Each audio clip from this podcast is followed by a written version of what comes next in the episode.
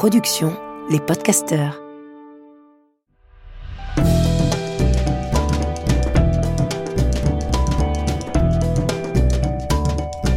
Histoire de mode. Histoire de mode. Histoire de mode. Histoire de mode. Histoire de de. Histoire de mode. De mode. Le secret du tailleur Chanel. Ça fait un an, un an presque jour pour jour que j'ai enregistré le premier épisode de ce podcast. Et en repensant au premier épisode, celui intitulé Ce que nos vies de Chanel, je me demande ce que sont devenues ces filles du lycée qui collaient des photos de Chanel sur les couvertures de leurs classeurs.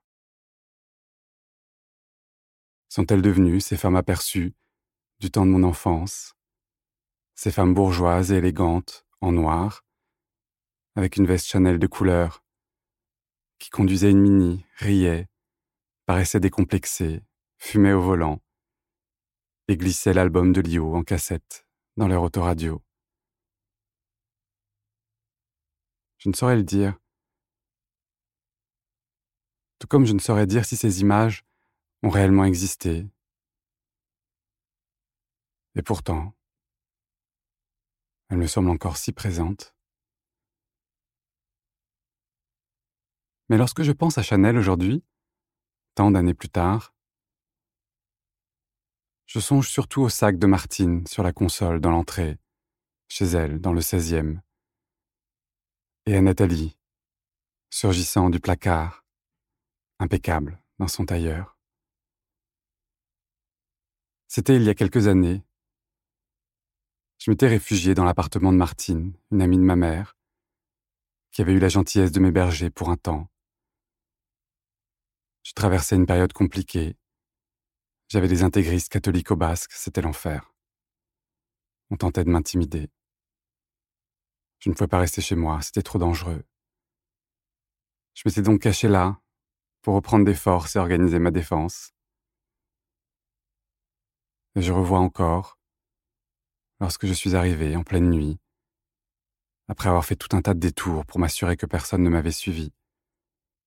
Le sac Chanel de Martine, sur la console dans l'entrée, éclairé par une petite lampe, comme une veilleuse. C'était le modèle classique, à doublure bordeaux, celui que portait François Sagan, l'authentique. Je me souviens, ça m'avait rassuré. J'adorais passer des soirées chez Martine. Elle avait travaillé longtemps comme ma mère dans la parfumerie. J'aimais l'écouter me raconter comment elle avait développé les parfums Saint-Laurent, leur histoire, leur aventure, mais aussi l'attention, le souci du détail qui y était porté. Comme ce temps passé sur les poudriers en forme de cœur, pour que tout soit parfait, jusqu'au bruit qu'ils faisaient lorsqu'on les refermait. C'était d'un tel raffinement Mais je crois, outre les détails et les anecdotes, qu'elle faisait surtout revivre cette période libre et légère qu'avaient été les années 80. Cette époque où les femmes qui avaient acquis la liberté avec Chanel découvraient le pouvoir que leur offrait Saint-Laurent. Ces femmes qui pour beaucoup n'oublièrent jamais l'élégance de la générosité. Ces femmes qui adressaient des bouquets de roses blanches en remerciement, soutenaient des artistes, Veillez à ce que vous ne soyez jamais embarrassés parce qu'elles avaient acquis ce qu'elles avaient accompli. Ces femmes auprès desquelles j'avais grandi, dans le sillage de ma mère. Ces femmes, loin des caricatures bourgeoises, qui avaient conquis leur indépendance et aboli bien des frontières. Martine est partie en voyage quelques jours après mon arrivée. Elle me laissa les clés de son appartement sans rien me demander je pouvais rester aussi longtemps que je le souhaitais. Et je la revois encore, jetant son sac Chanel sur l'épaule et partant, le pas léger, me disant salut d'un signe de la main aussi désinvolte que confiant. Martine ne m'a jamais reparlé de cette période, m'apprenant que la véritable générosité est celle qui s'efface, comme un sac Chanel n'avait à l'origine pour objectif que sa finalité est d'être aussi discret que possible. Quelques jours après le départ de Martine, alors que je somnolais sur le lit dans la chambre d'amis, soudainement, du placard, a surgi une femme. J'ai bondi de frayeur. Elle a répondu Pas de panique, c'est Nathalie, Nathalie Georges, la voisine du sixième. Ne vous en faites pas, je ne fais que passer. Je fais une machine et je repars. Vous voulez un petit café? Le placard cachait la porte, qui menait à l'escalier de service. Nathalie avait une mise en pli impeccable, portait une veste Chanel, et était précédée d'une délicieuse odeur de fleurs. En deux temps trois mouvements, Nathalie lança sa machine, me prépara un café, remit un peu de vie dans la maison, me raconta son histoire. Elle avait été directrice artistique dans les arts de la table. C'était une femme élégante, de celle qui avait fait carrière dans les années 70, 80. Une femme indépendante qui avait eu énormément de succès. Jusqu'à ce qu'un revers de fortune, tel un ouragan, emporte tout. Elle s'est retrouvée du jour au lendemain sans rien. Par chance, Martine, l'amie chez qui je logeais, avec qui elle avait été au pensionnat, lui mit gracieusement à disposition les deux petites chambres de bonne, non mitoyennes, qu'elle possédait au sixième étage. Nathalie dut se résoudre habiter dans un espace plus petit que le tapis de son salon et de tout y faire tenir. Le revers de fortune était vertigineux et me glaça le sang. Mais Nathalie se tenait là, face à moi, dynamique et souriante, impeccable, agile, armée de son sens de l'essentiel. Elle avait eu vent de mes tracas et m'invita à dîner chez elle le lendemain. À l'heure dite, je suis monté au sixième par l'escalier de service, qui n'avait pas été repeint depuis la construction de l'immeuble sous Haussmann.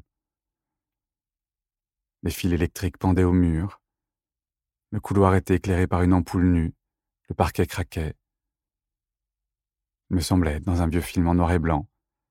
Surtout lorsque j'ai vu un voisin de Nathalie sortir de sa chambre en bleu de travail, gitane maïs au bec et béret sur la tête. Il s'apprêtait à prendre son service de nuit, casse-croûte préparé par Nathalie sous le bras. Il m'a salué. Il n'a pas fermé sa porte à clé, et au bout du couloir, Nathalie avait commencé à préparer le dîner. Sa cuisine se résumait à un meuble de 87 cm par 50, surmonté d'une simple plaque électrique. Les portes de ses deux chambres étaient ouvertes. Son voisin au milieu n'était pas là, sinon elle se serait joint à nous. Devant la première pièce qui servait de chambre à coucher et qui comportait un évier, il y avait une sublime console Garouste Bonetti, recouverte de livres et de magazines témoignant de sa vie passée. Tout comme sur le portant, parfaitement rangé, une série de vestes Chanel impeccables. Sa seconde pièce servait de bureau.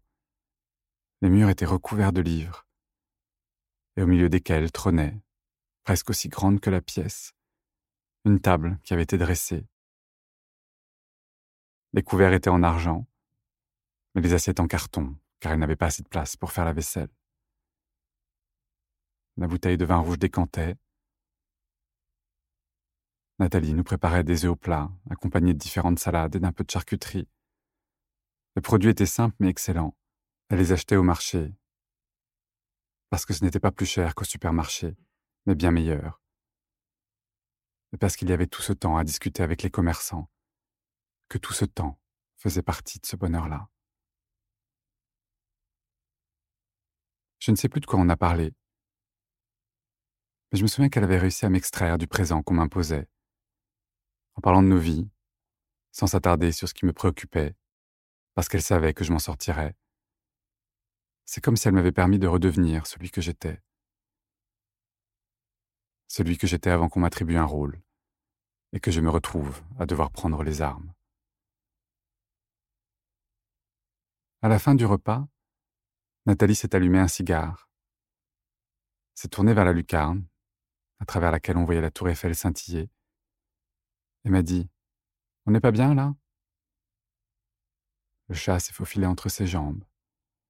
Sa chaîne IFI de luxe diffusait de la musique classique. Effectivement, c'est vrai. Je me sentais merveilleusement bien. Et j'ai repensé à cette nuit sur les toits avec Antoine. Je me souviens, c'était à une fête où on était allé après les défilés. C'était chez un styliste de mode, je crois. Il nous avait proposé de passer boire un verre pour son anniversaire. Il habitait un grand studio, au dernier étage, dans le septième.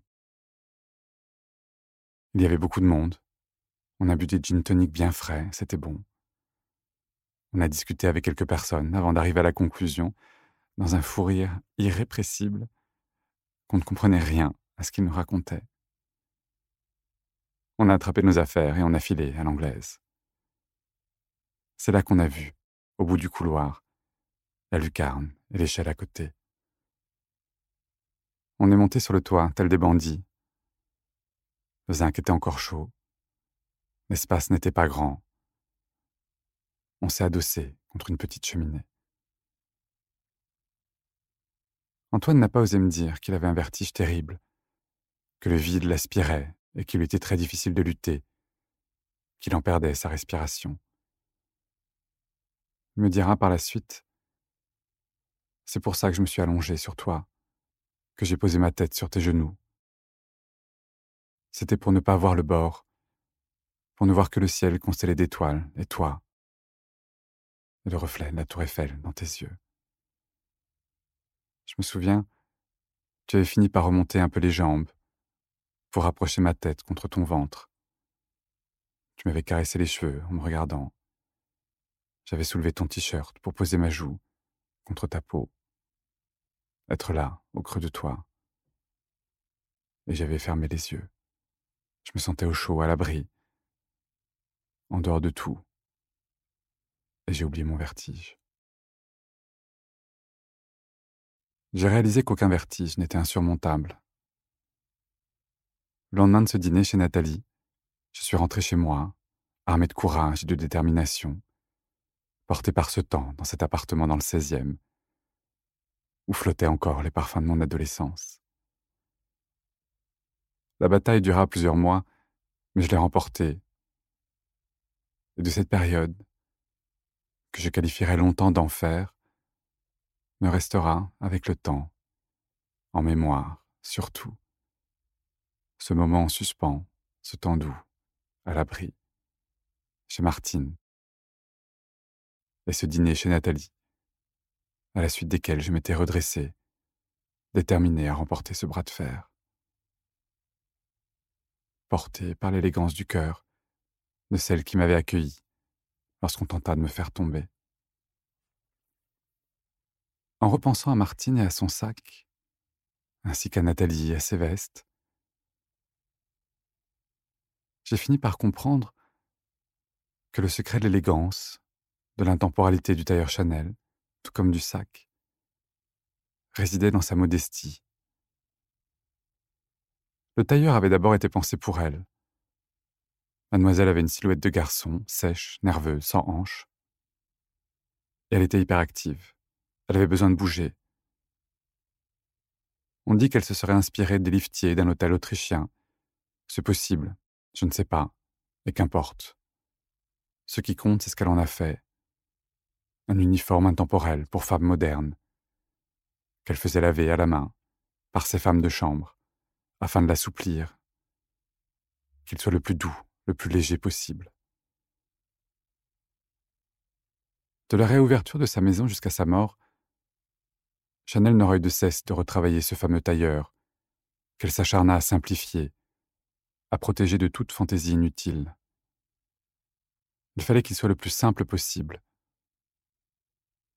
ce qui n'empêchait pas de s'amuser en l'accessoirisant, de bijoux, de broches, de camélias. Au fond, c'est peut-être ce que nous devrions tous faire, jour après jour, essayer de simplifier nos vies pour qu'elles soient le plus souples, le plus léger possible en les accessoirisant de bouquets de fleurs, de fous rires, de joies impromptues, de surprises et de petits plaisirs. J'ai recroisé Nathalie il y a quelques mois. Elle venait de sortir un livre, La cuisine du sixième étage, où elle raconte son épopée à travers la cuisine et en donnant ses meilleures recettes, celles que l'on pouvait faire facilement, même si vous habitiez dans une chambre de bonne. J'avais lu un très bel article dessus dans Le Monde, agrémenté d'une magnifique photo d'elle en noir et blanc. Je suis donc allé à la signature de son livre, à la librairie Gallimard, et nous avons un nouveau dîner chez elle, sous les toits, quelques jours plus tard. Rien n'avait changé, à commencer par sa franchise et son énergie. Mais surtout, j'ai réalisé à quel point c'était généreux de raconter son histoire par ce biais-là. Elle n'avait pas de conseils à donner. Elle montrait seulement à quel point c'était simple pour que la vie soit délicieuse. Je ne sais pas ce que sont devenues les filles du lycée, qui portaient Coco de Chanel, se maquillaient et collaient des photos aux couleurs étincelantes, d'Inès de la Fressange ou de Carole Bouquet en Chanel, sur les couvertures de leurs classeurs. Il me semble parfois les apercevoir au loin, mais le plus souvent, lorsque j'essaie de m'en approcher, elles se sont déjà évaporées. Bien qu'elles appartiennent à une vie révolue, à un temps très ancien pour moi, elles semblent, parfois, toujours là. Par un drôle de hasard que je ne m'explique pas, je réalise que ma vie se résume à quelques périodes très différentes, les unes des autres, et qui pourtant, avec le temps, se superposent, se rejoignent, se retrouvent, un peu comme un camailleux. Mais peut-être que nous choisissons les différents aspects de nos vies, en fonction d'une gamme de couleurs, d'un camailleux, dont nous seuls avons le secret, dont l'harmonie dépend de nous seuls. Je vous embrasse, vous dis merci pour tout. C'était le dernier épisode de la saison 2 d'Histoire de mode. Merci pour vos messages, pour votre soutien. Merci d'avoir parlé de ce programme autour de vous, à vos amis, à ce lien qui se tisse. C'est un vrai bonheur pour moi. Et je suis ravi de vous retrouver bientôt pour une troisième saison. Je vous embrasse très fort. Bientôt.